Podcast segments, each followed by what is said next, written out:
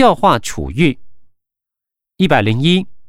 考量收容人之年龄、身心状况、教育程度及罪职等因素，拟定个别处遇计划。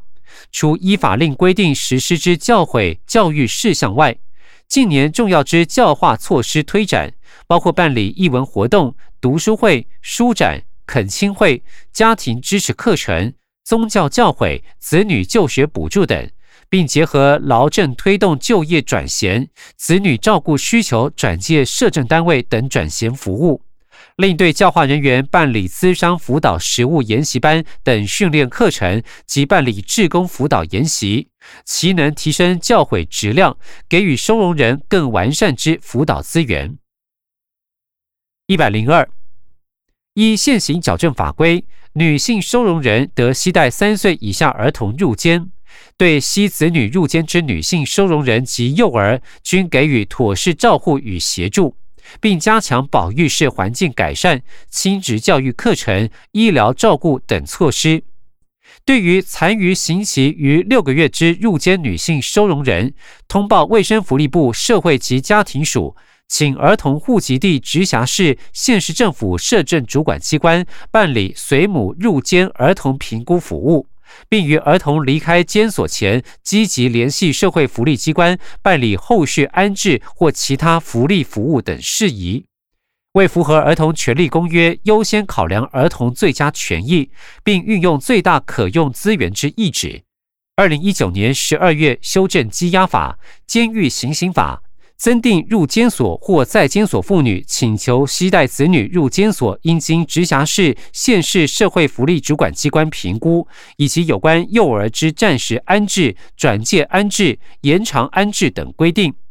另明定监所应规划活动空间，提供必要之设施或设备。直辖市、县市社会福利主管机关对于在监所子女照顾安置事项，应提供必要之协助。给养与营善，一百零三，监禁处所之主管机关负责解决监禁处所所遇到的特定问题，例如监禁处所过于拥挤、房舍基础设备之维修、卫生条件、疾病、膳食营养及暴力攻击行为等，并与医疗院所合作提供医疗服务、定期消毒及清扫、热水服务、调高给养费用、饮食采样送验等。又收容人三餐饮食由国家编列预算支应，二零一九年每人给养费月支标准为成年收容人两千元，少年收容人两千七百元，外岛地区不含马祖为两千三百四十元，马祖地区三千两百元，另斟酌收容人保健之必要。对于新入监所之收容人及贫困无力负担生活所需者，适度提供生活物品。一百零四，冬令期间，十二月一日至次年二月于开封日供应收容人热水沐浴；三月一日至十一月三十日，则每周两次或气温低于摄氏二十度之开封日供应。少年、女性、六十五岁以上老人及病舍病人全年开封日供应；其他具特殊保健需求之收容人亦提供热水沐浴。每年所需经费一亿余元，由监所作业基金拨补。一百零五，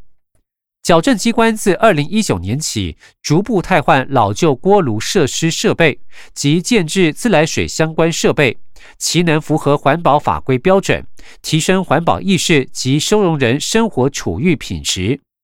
另外推动矫正机关全面改用自来水，经通盘检讨五十一所矫正机关之自来水改善计划，至二零一九年十二月，其已全面使用自来水计十九所，未来可全面改用自来水计二十五所。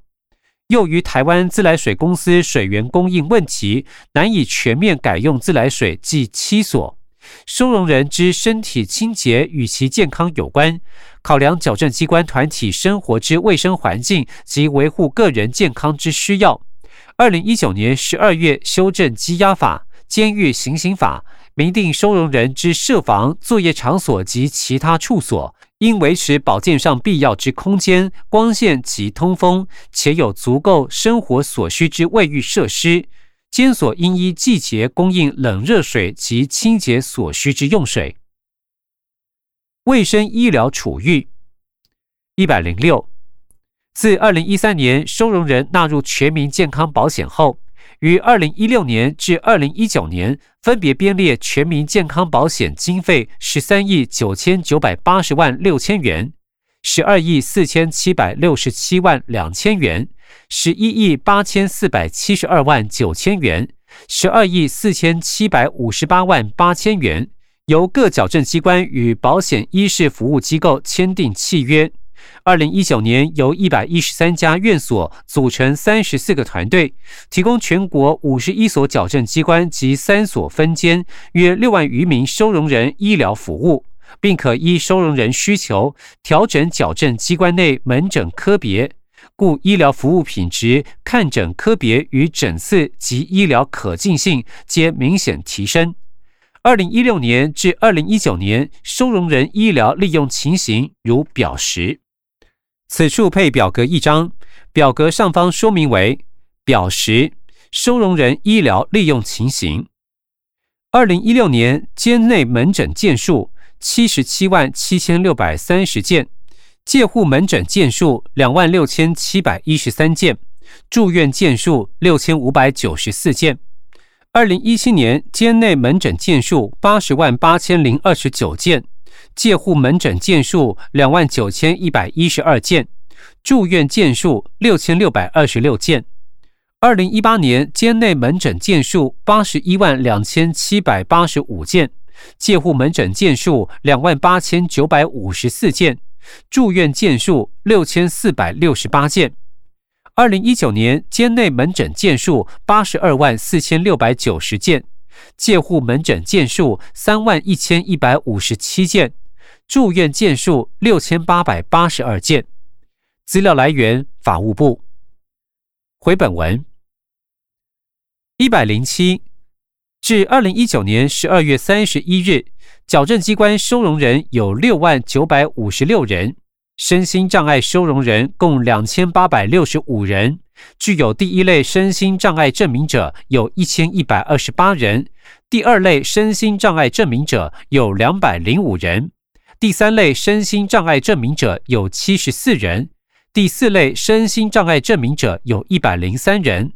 第五类身心障碍证明者有六十人，第六类身心障碍证明者有八十一人，第七类身心障碍证明者有一千一百九十三人，第八类身心障碍证明者有二十一人。有身心障碍收容人于介护外衣时，若属重度肢体障碍者，得不适用借据。介护外衣过程中均有机关人员陪同，使身心障碍者均能顺利就医。矫正机关并依收容情形规划设置基础之无障碍设施，或提供辅具，或收容于并设或低楼层之设防，以便利其行动，并依收容人之自我陈述、外观表征、与他人互动情形及相关调查或检查资料，妥善安排同房之受刑人，避免其等因行动、言语表达力不佳，遭受他人欺侮或歧视。为避免收容人因特殊身份而受到不同对待或处遇，二零一九年十二月修正《羁押法》《监狱行刑法》，明定监所对收容人不得因身心障碍或其他身份而有歧视。监所并应保障身心障碍收容人在监所内之无障碍权益，并采取适当措施为合理调整。一百零八。对于有精神状况发生变化或精神障碍之收容人，定期安排精神科门诊追踪，并依医嘱予以规律性服药控制，以维护其身心健康。必要时，得转介专业人员实施心理辅导。如在机关不能为适当之医治时，借送邻近医疗机构就诊。必要时，报请法务部矫正署核准移送精神病疗养专区。挂号对收容人实施密集观察期、一般观察期、稳定期之阶段性处遇。回本文或保外医治。令收容人如有挂号一罹患致死率高疾病，预料短期内将因而死亡；挂号二身心障碍严重，无法自理生活，在监难获适当照顾；挂号三病情严重，必须长期监外住院治疗；挂号四肢体障碍严重，必须长期在监外复健；挂号五病情复杂，难以控制，随时有致死之危险。挂号六，罹患法定传染病等情形之一，在监难以适当隔离治疗等疾病，且在监内不能为适当之医治时，由各矫正机关斟酌情形，借送外医，移送病监，或报请法务部矫正署核准保外医治。二零一五年至二零一九年，矫正机关收容人保外医治后续状态一览表，如表十一。此处配表格一张。表格上方说明为表十一，矫正机关收容人保外医治后续状态一览表，总计全部保外医治人数两千九百零五人，其中保外医治人拒保在外人数一千八百一十七人，保外医治返监占全部人数比率百分之十三点四，其中男性两百八十八人，女性一百零一人。保外医治期间死亡占全部人数比率百分之二十四点七，其中男性六百七十四人，女性四十三人。保外医治期间弃保逃匿占全部人数比率百分之一点一，其中男性二十一人，女性十人。其他占全部人数比率百分之四点三，其中男性五十七人，女性六十九人。二零一五年全部保外医治人数四百四十九人，人拒保在外人数两百五十八人，保外医治返监占全部人数比率百分之十七点四，其中男性五十五人，女性二十三人。保外医治期间死亡占全部人数比率百分之二十六点五，其中男性一百一十二人，女性七人。保外医治期间弃保逃匿占全部人数比率百分之二点二，其中男性六人，女性两人；其他占全部人数比率百分之三点八，其中男性五人，女性十二人。二零一六年全部保外医治人数五百八十二人，人拒保在外人数三百八十六人。保外医治返监占全部人数比率百分之十一点二，其中男性四十六人，女性十九人。保外医治期间死亡占全部人数比率百分之二十五点八，其中男性一百四十人，女性十人。保外医治期间弃保逃匿占全部人数比率百分之零点三，其中男性一人，女性一人。其他占全部人数比率百分之二点九，其中男性十人，女性七人。二零一七年全部保外医治人数六百二十三人，人拒保在外人数三百七十七人，保外医治返监占全部人数比率百分之十三点零，其中男性五十六人，女性二十五人。保外医治期间死亡占全部人数比率百分之二十四点二，其中男性一百四十五人，女性六人。保外医治期间弃保逃匿占全部人数比率百分之一点三，其中男性六人，女性两人。其他占全部人数比率百分之五点八，其中男性十四人，女性二十二人。二零一八年全部保外医治人数六百零三人，人拒保在外人数三百六十七人，保外医治返监占全部人数比率百分之十四点六，其中男性六十五人，女性二十三人。保外医治期间死亡占全部人数比率百分之二十四点七，其中男性一百三十九人，女性十人。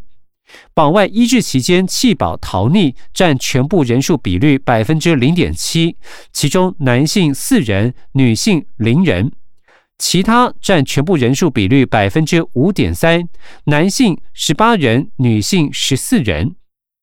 二零一九年全部保外医治人数六百四十八人，其中人拒保在外人数四百二十九人。保外医治反监占全部人数比率百分之十一点九，其中男性六十六人，女性十一人。保外医治期间死亡占全部人数比率百分之二十二点八，其中男性一百三十八人，女性十人。保外医治期间弃保逃匿占全部人数比率百分之一点一，其中男性四人，女性三人。其他占全部人数比率百分之三点七，男性十人，女性十四人。资料来源：法务部矫正署。说明：矫正机关审酌保外医治系优先考量收容人医疗需求、辅以社会安全等综合考量。受刑人保外医治人数呈现上升趋势，保外医治死亡人数虽一百一十九至一百五十一人，为大多数皆非于当年度死亡。回本文一百零九。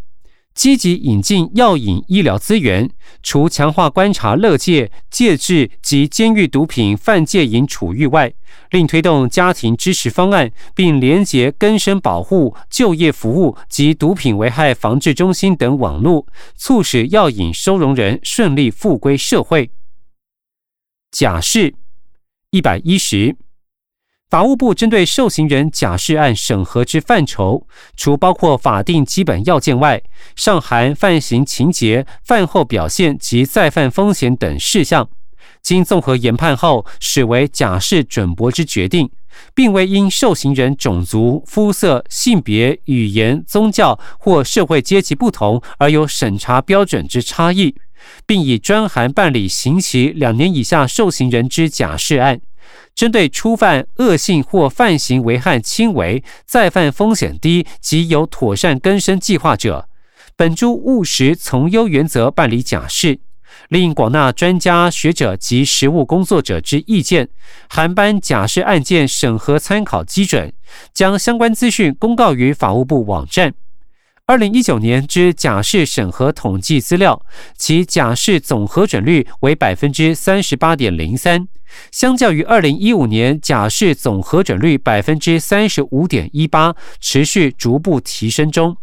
又假释案件从监狱提报假释审查委员会到释放出监之期程，已从平均四十日降至二十四日。二零一九年十二月修正监狱行刑法。增订假释审查应参酌受刑人之犯行情节、在监形状、犯罪记录、教化矫治处遇成效、更生计划及其他有关事项，综合判断其圈毁情形。法务部并依上开规定内容，订定假释审查参考基准，以适当方式公开之。一百一十一，依司法院释字第六百九十一号解释意旨。法务部明确规范受刑人不服不予假释决定时相关救济办理程序。二零一五年至二零一九年累计接获针对不予假释救济之诉愿及行政诉讼案件统计，参见本报告第九十二点。二零一六年至二零一九年间，受法院判处六个月以下有期徒刑而遭到撤销假释者，其原假释之罪为有期徒刑者，计两千八百七十人；其撤销假释残余刑期均未满八年六个月，其原假释之罪为无期徒刑者，计二十三人，均需执行满二十五年后再接续执行他刑。另为避免受假释人因触犯轻微罪名致原重刑之假释遭到撤销，有轻重失衡之余，以拟具刑法第七十八条修正草案，朝向对于假释中跟犯罪受有期徒刑六个月以下宣告者，行政机关具有是否撤销其假释之裁量权办理。为应应司法院释字第六百九十一号解释，二零一九年十二月修正监狱行刑法。对于不予假释、撤销假释、废止假释之处分，明定受刑人得提起复审及不服复审所为决定，得向法院提起行政诉讼等规定。管教人力检讨一百一十二，至二零一九年十二月，矫正机关介护人力为五千七百八十四人，其中含约雇人员一百八十四人。后续需配合行政院人事行政总处政策，逐步减列至一百六十九人，借户人力比约为一比十点六，远高于邻近之香港一比一点九，韩国一比三点五，日本一比五点四，新加坡一比五点八。借户人力不足，又因受限于日夜勤工作性质及勤务点特性，有时甚至有单一借户人力需面对上百位收容人之情形。若遇到收容人疾病、暴动等紧急事故，难以有效应应。一百一十三，矫正机关教化人力为四百零四人，教化人力比约为一比一百五十一点三。教化人员除负责收容人之辅导、教诲、假释及文康活动等例行行政业务，另需办理技能训练、译文展演、专题讲座、资商务谈等教化活动。由于教化人力不足，工作负担极重，教化工作明显无法有效推广执行。一百一十四，二零一五年法务部提出矫正机关管教人员增补计划。或行政院合给三百名人力，其中一百五十名正职人员，一百五十名约雇人员，并于二零一七年再次请增人力，再获合给职员预算员额四百人，为目前人力运用情形仍与二零一五年增补计划呈报之三千零四十一人增补目标，包含借户人力比一比八，教化人力比一比一百有差距。后续仍将配合各项矫正政策之推动，积极争取。死刑定验者之处遇一百一十五，接见及发售书信对象为亲友，每周两次，但请求接见或通信者为亲属或家属时，次数不予限制。接见以三十分钟为限，必要时得增加或延长之。令死刑定验者或其亲属亦得办理电话接见、远距接见或预约接见。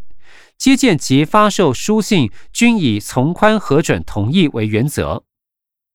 一百一十六，教化处遇方面，除排定户外活动外，并强化生命教育、心理健康与自杀防治，以疏解其精神压力。于春节、母亲节及中秋节安排面对面恳亲及电话孝亲活动，给予亲情支持，尊重其宗教信仰，安排各类宗教人士或志工团体给予陪伴，以舒缓在监情绪。另延请具法学背景之志工或引进具法律专业之社会团体资源，提供收容人法律咨询、法律协助。一百一十七，医疗处遇方面。死刑定验者已全面纳入全民健康保险，其医疗处遇、就医程序与医疗品质与一般收容人无异。针对心理健康部分，于出入矫正机关每半年或任有必要时，适时运用检视健康量表进行筛检，并依结果提供情绪支持、辅导或医疗转介服务。一百一十八。作业管理上，死刑定验者如自愿作业，由机关审酌个案身心状态、情绪性格、团体适应能力、介护安全及生活管理等事项，决定作业项目。其作业以简易且无需工具之轻便作业为原则。另，二零一九年十二月修正监狱行刑法，明定死刑定验待执行者，得准用该法有关戒护、作业、教化与文康、给养、卫生及医疗、接见及通信、保管、陈情、申诉及诉讼救济等规定。少年司法一百一十九，少年事件由少年法院法庭处理。少年犯罪依法应受军事审判者，亦得由少年法院法庭依《少年事件处理法》处理之。其诉讼保障与权益不因其身份年龄而有不同。又依少年调查官调查之结果，经适当之评估，认为情节轻微，以不负审理为适当者，得为不负审理之裁定，并转介儿童或少年福利或教养机构为适当辅导之处分。即系将飞行少年经由司法处遇转介至社会福利服务体系之一种转向措施。二零一五年至二零一九年，经法院裁定转介至社会福利服务体系之人数，分别为八十五人、一百零二人、九十四人、一百一十二人、一百四十三人。一百二十，各少年矫正机关依法律规定，分别收容保护事件少年、留置观察少年、刑事案件少年、感化教育少年及少年受刑人等。各项处遇除以个别化方式实施外，且依其适性需求提供教育、技能、记忆训练等资源，并养成正常生活习惯，于离机关前连结资源办理转衔就学就业服务，并与追踪关怀，安排导师、教导员、训导员等人员轮流日夜驻班执勤，与学生共同生活。少年家长或监护人间亦可透过通讯或探视与少年保持联系。少年如有遭受惩罚或受到不当对待时，均得向少年矫正机关或其监督机关提出申诉。一百二十一，少年抚育院开始分阶段改制矫正学校。自二零一九学年度，相关课程均以日校每周三十五节课方式实施，以保障感化教育学生之受教育权。又各少年矫正机关以廉洁并运用教育部提供之补救教学及学习辅助资源，办理国中小及高中阶段收容少年适性教学工作，开办补救教学班及技能训练与检定。自二零一九学年度同步适用新课纲，整体性规划办理少年学习教育事宜。根生保护体系与成果一百二十二。受刑人出监后的保护与支持体系，由法务部督导根生保护会结合宗教、社福等民间团体共同合作，提供安置辅导、记忆训练、辅导就业、就学与就医协助、急难救助、访视关怀、资助旅费、资助医药费用、护送返家或其他处所、创业贷款等。保护服务范围包括更生人之家庭，协助家庭接纳与支持更生人。一百二十三，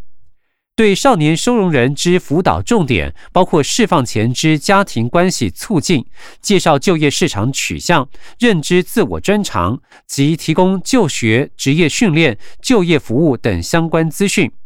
出监后，由更生保护会进行后续追踪关怀。并依少年个人意愿及不同需求，连结政府或民间资源，提供前述各项保护服务。二零一八年至二零一九年，根生少年之服务，其中社区关怀访视两千四百四十八人，八千七百八十八人次；就学协助含提供奖助学金三百一十人，四百一十三人次。转介技能训练机构或提供技训课程资讯一百五十二人九百零一人次，就业转介及辅导八十六人次九十人次。一百二十四，自二零一六年运用补助款补助民间团体办理毒品更生人自立复归服务计划，受补助者包含以更生少年及其家庭为服务对象的团体。其服务内容包含入监辅导、出监后就学协助、职场学习与适应、自立生活辅助、家庭关系连结、转介戒瘾医疗、心理咨商、社工访视关怀等。毒品成瘾更生少年服务计划于二零一六年服务计八十一人，五千四百四十人次；二零一七年服务计两百七十人，两万两千六百一十六人次。二零一八年服务计三百六十八人，一万一千九百四十五人次；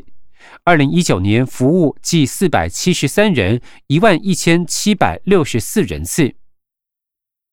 老人长期照护及养护机构一百二十五，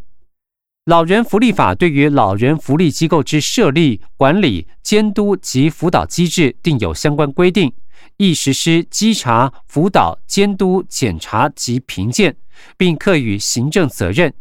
又为强化避难弱势场所主动式灭火防护能力及火灾发生时之通报效率，于二零一八年修正公布各类场所消防安全设备设置标准，规范长期照顾服务机构等场所不限面积需设置自动洒水设备及一一九火灾通报装置，提升消防安全。另为强化老人福利机构紧急灾害应变处理流程及机制，订定符合机构特性及需要之紧急灾害应变计划及作业程序，定期实施紧急灾害应变演练，以提升老人福利机构公共安全。由主管机关对辖内机构之公共安全负监督管理之责，每年至少办理一次无预警辅导查核。至二零一九年十二月，老人福利机构有一千零九十一家，可提供六万两千六百五十一床，实际进驻五万一千一百一十二人，收容率为百分之八十一点六。一百二十六，依老人福利法规定，老人因直系血亲、卑亲属或依契约对其有抚养义务之人有疏忽、虐待、遗弃等情事。或是因无人抚养，致有生命、身体健康或自由之危难，直辖市、县市主管机关得依老人申请或职权予以适当短期保护及安置。经社工评估个案状况之后，倘若老人身心受虐情形严重，以威胁其人身安全，或抚养义务人疏于照料的情形，已严重影响老人基本生活维持，或是遭遗弃的老人无住所可安居，或老人无人抚养且自我疏忽情形严重，则由主管机关依职权提供相关保护安置服务。二零一五年至二零一九年，即提供两万九百七十九人次之安置服务。精神医疗机构一百二十七，参见回应两公约第二次国家报告结论性意见与建议第一百八十三点至第一百八十七点及经社文公约第三次国家报告第一百三十九至四点、第两百一十三点及第两百六十四点。